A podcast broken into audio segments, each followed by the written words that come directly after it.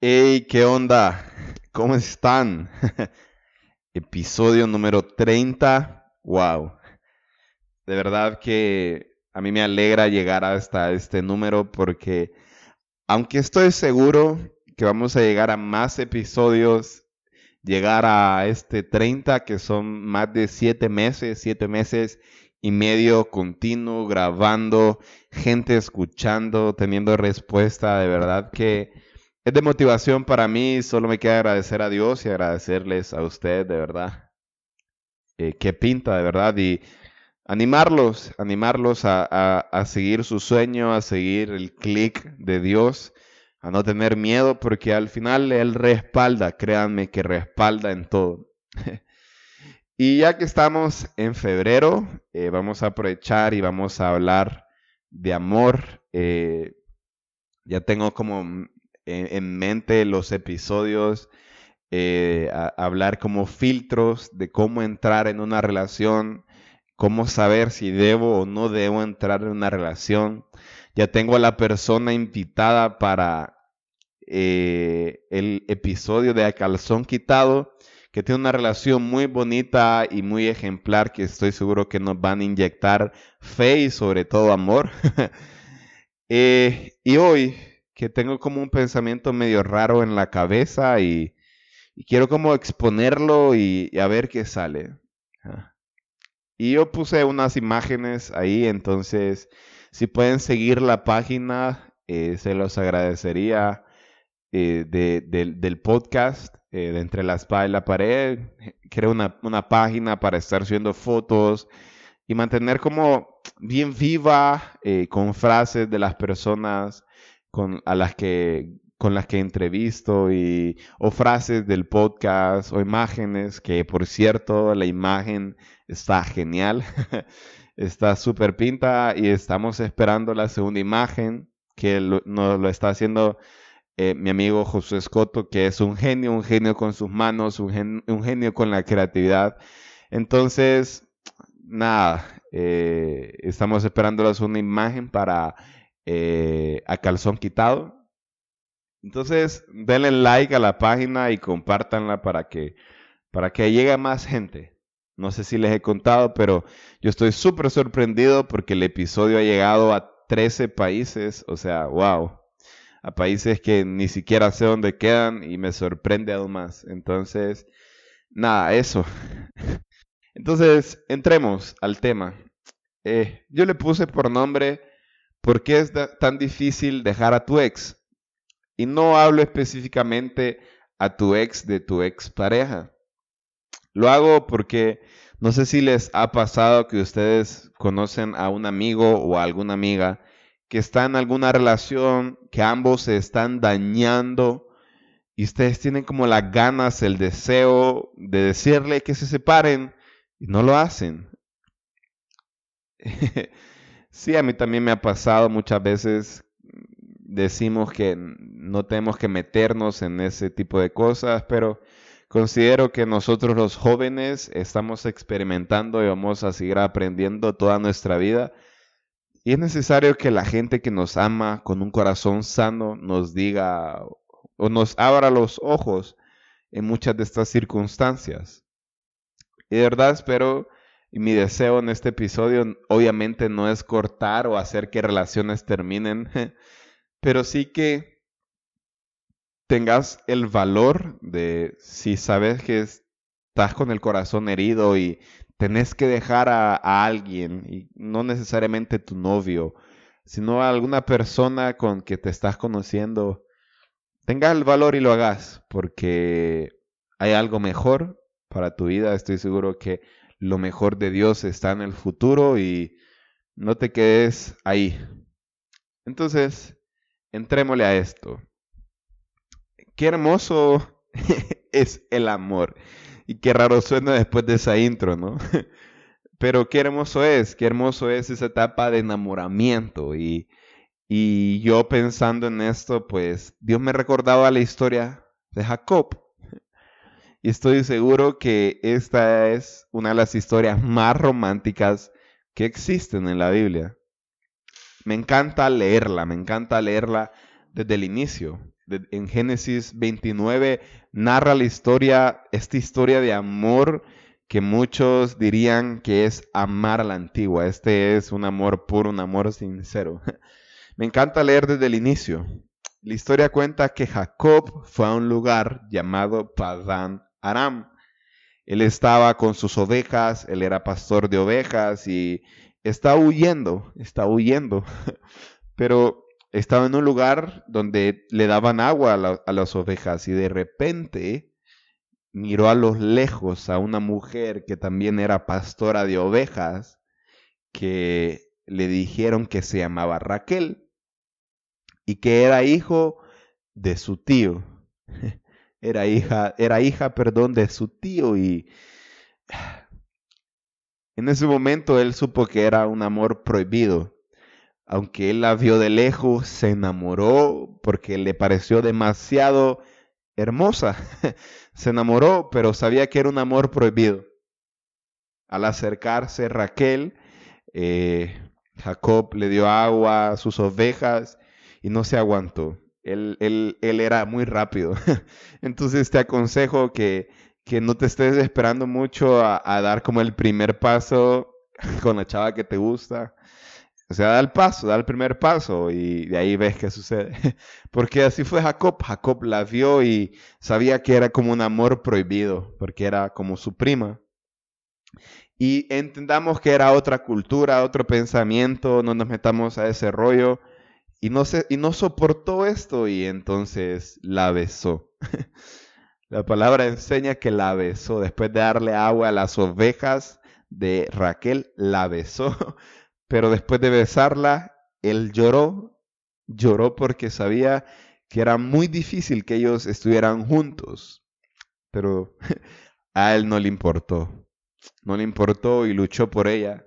La palabra enseña en que él trabajó e hizo un trato con Labán, que era el papá de Raquel, o sea, el tío de Jacob, que hizo un trato que iba a trabajar siete años por conseguir la mano de Raquel. Génesis 29, 20 dice, así fue como Jacob trabajó siete años por Raquel. Pero me encanta, me encanta que cuando el amor es genuino, cuando el amor es sincero, el tiempo parece como que se te va volando. y la palabra enseña, pero era tanto su amor por ella que le parecieron unos cuantos días.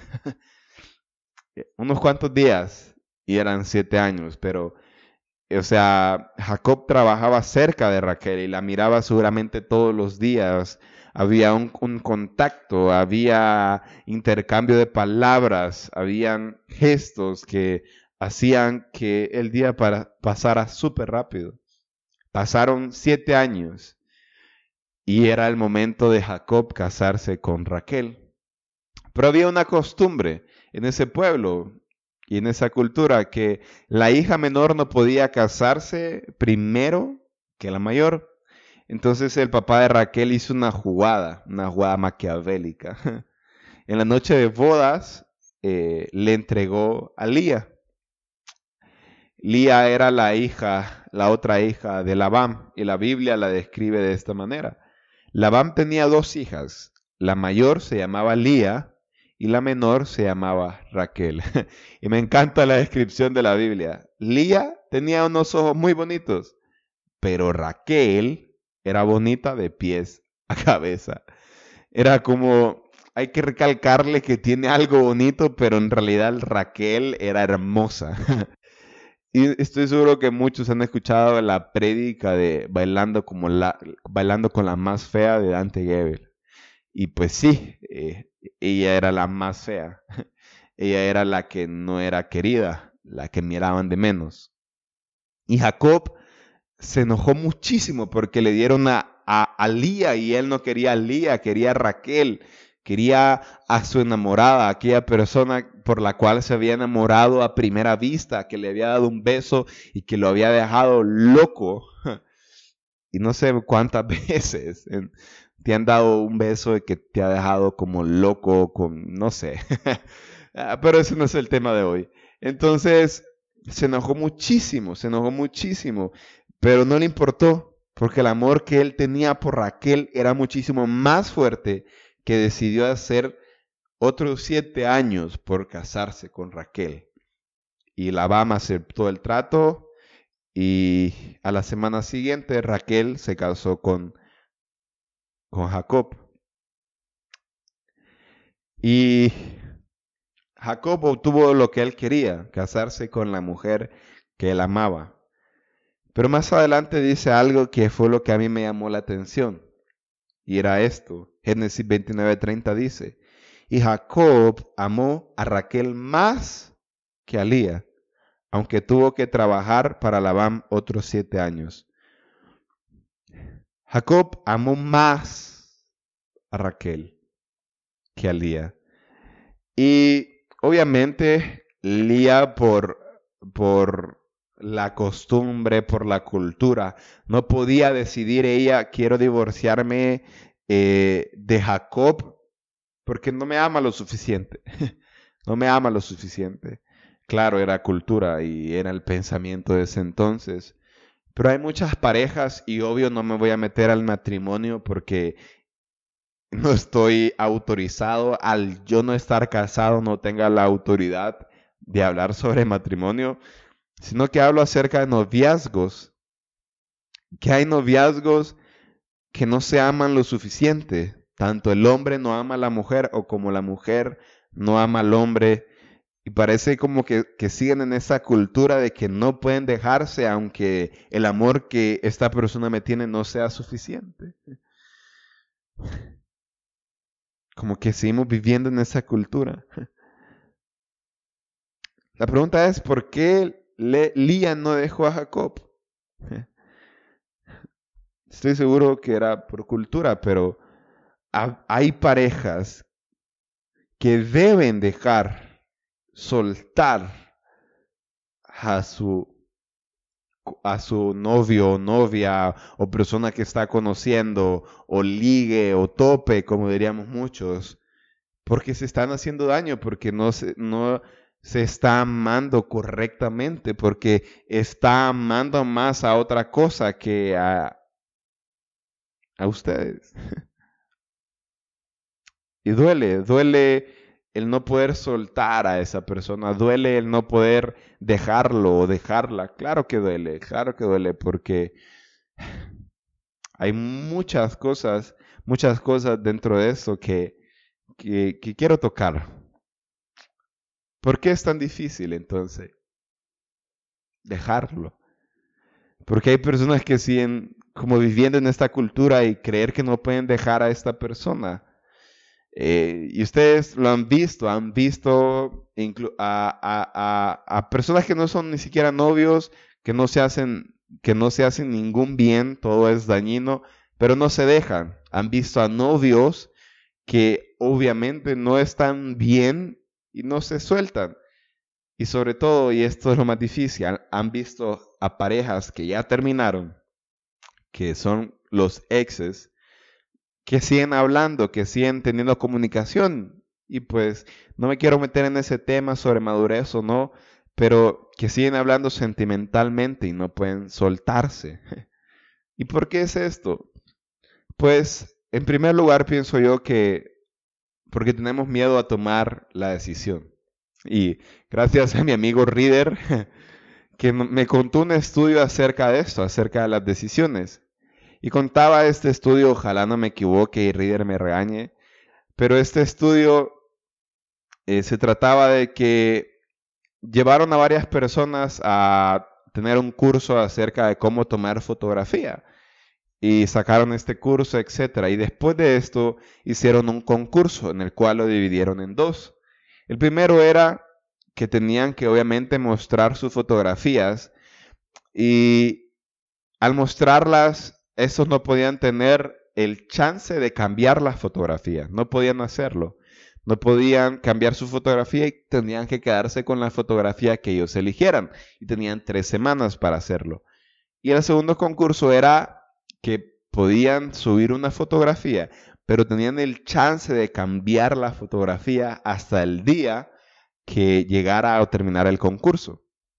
Y el estudio sacó estos resultados, que aquellas personas que fueron la minoría, que eligieron entrar al concurso de no cambiar la fotografía, eh, quedarse con la decisión, esas personas no sufrieron de ansiedad, sino que al fin y al cabo no podían cambiarla y su decisión era la única que podían tomar, entonces estaban bien. Y en el otro lado, el concurso que podían cambiar la muestra que la mayoría de personas sufrieron de ansiedad porque todos querían cambiar la fotografía y no sabían con cuál quedarse. Entonces, creo que nos da miedo tomar una decisión. Nos da miedo pensar, eso fue mi celular que casi se me cae, nos da miedo pensar o creer que al tomar la decisión no sabemos si es la correcta o no. No sabemos si dejar a esta persona va a ser la mejor decisión. Y esto lo involucra tanto nuestras amistades como nuestra familia. Porque hay amistades que nos dicen, no lo dejes no la dejes. O hay familiares que nos dicen, pucha, no, deje, no, no dejes a tu novio, no lo dejes a tu novia. Y nos da miedo tomar una decisión. Y aunque nuestra mente ya tomó la decisión, nos da ese miedo y nos genera ansiedad. Porque tomar una decisión es difícil, porque sabemos que puede afectarnos. Segundo, por un apego físico-emocional.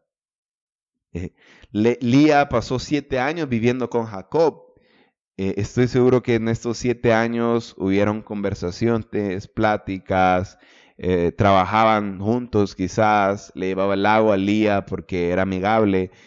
Y aunque no te sientas muy querido por esta persona o muy querida, te da miedo alejarte por, por temor a perder este apego. Porque existe un estudio, otro estudio de psicología, y este sí lo leí hoy y descargué eh, el estudio y miré los resultados. Y es que existen eh, dos tipos de apegos. Eh, un apego que no es sano y un apego que es sano. Pero este apego que no es sano hace de la otra persona dependiente. O sea que nos volvemos dependientes de, de nuestra pareja. Eh, no podemos estar en un lugar si no está esta persona eh, o nos sentimos mal si no estamos bien con esta persona. E, existe ese apego físico que, que no queremos separarnos. Es difícil, yo sé, es difícil por esta costumbre que se genera de estar chateando, de estar hablando, eh, todos los días y sabiendo cómo está. Obviamente es difícil cortar esta costumbre, pero eso lo hace doloroso. Hace doloroso cortar ese apego. Y tercero, que considero yo que es el más fuerte de todos, es el apego espiritual. Y esto sucede yo, sucede, creo yo, por una razón. La Biblia enseña que en Génesis el hombre va a dejar a padre y madre y se unirá a su mujer y estos se harán uno solo. Cuando la palabra habla acerca de se unirán y es significa que tendrán sexo, tendrán una relación sexual. Y obviamente no podemos como dejar a un lado que las relaciones sexuales en los adolescentes se está dando y sí, se está dando. Y por eso a la mayoría de parejas les cuesta como alejarse, aún sabiendo que se están haciendo daño, porque existe este apego emocional, este apego espiritual. Y esto se da porque se unen, se hacen una sola carne y no pueden separar, separar su espíritu. Porque lo que era de él e, es ahora de ella y lo que era de ella es ahora de él. Todos los problemas emocionales que ella tenía ahora son de él y todos los problemas sentimentales que él tenía ahora son de ella, porque existió un apego espiritual a través del sexo. Y es difícil, es difícil dejar a una pareja con la cual en algún momento tuviste intimidad. Obviamente es pecado, la Biblia no lo permite exactamente por esto. Porque cuando te dice que te unas a, a tu pareja es porque vas a estar con ella toda la vida. Y de eso estamos seguros hasta que nos casamos. Entonces la, la cuestión es cómo soltar. El primer consejo que daría yo es entendiendo que tu estado de ánimo no depende de alguien, sino que depende de Dios y depende de ti mismo o ti misma. Tú permites que te hace daño y que no. Tú permites que le entregas a la otra persona y que no le entregas. Tus emociones y tu estado de ánimo no tienes que entregárselo a, las a la otra persona. Esos son tuyos. La otra, la otra persona depende si despierta estos sentimientos. La otra, de la otra persona depende si los hace sentir alegres pero no dependen de esta persona que te hagan sentir mal. Ponele un alto a este sufrimiento y saber que podés soltar y saber que vas a estar bien. Saber que Dios va a tener el control de tu corazón y que lo va a guardar para la persona correcta. Entonces, se vale soltar. Segundo es que Dios tiene algo mejor para ti. Cuando estamos en esa parte de la vida de que no sabemos si dejar o no a la persona, porque creemos que no hay nadie mejor que él o ella. hay muchos que están en esa situación que creen que no van a encontrar a alguien mejor. Y no lo digo porque esta persona sea mal persona, porque sea mal hombre, mal mujer, mal novio, mala novia. No lo hablo por eso. Sino porque creen que no va a haber nadie mejor, porque ustedes creen que son mala persona, porque creen que el problema está en ustedes. Y probablemente sí, al no saber elegir. Pero estoy seguro que lo mejor de Dios está en el futuro.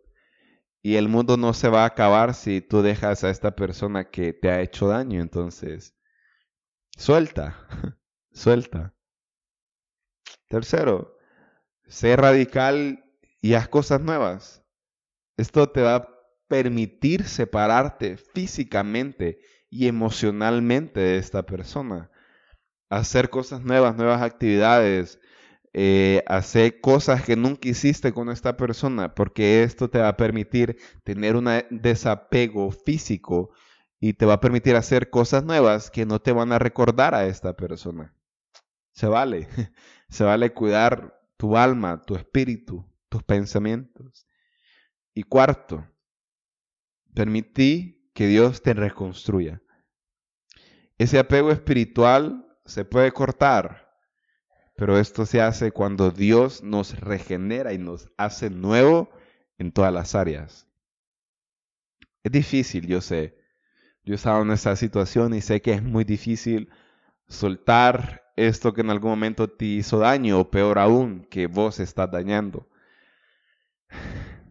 Por eso es mejor esperar, ser paciente y dejar que Dios sane estas heridas y encontrar a tu Raquel, a esta persona que de verdad vas a amar. Y esta persona que de verdad te va a amar al 100%, darte tu mejor versión. Y no con una lía que vas a amar a medias. O no vas a amar en su totalidad y no lo vas a amar con tu mejor versión. Y solo va a ser un juego. Entonces, soltá a la Lía y quédate con la Raquel. Sé paciente. Estoy seguro que la mejor etapa de tu vida va a ser cuando encontres a tu Raquel, y eso lo hablo tanto a hombres como a mujeres, que te amen incondicionalmente y que te demuestren que todo ese pasado solo fue, no quiero decir pérdida de tiempo, pero sí, una pérdida de tiempo comparado a lo que hoy vas a tener, o mejor dicho, en el futuro vas a tener, que lo que estás viviendo hoy solo te sirva de experiencia para lo que viene mañana. Nos escuchamos el próximo jueves. Bye.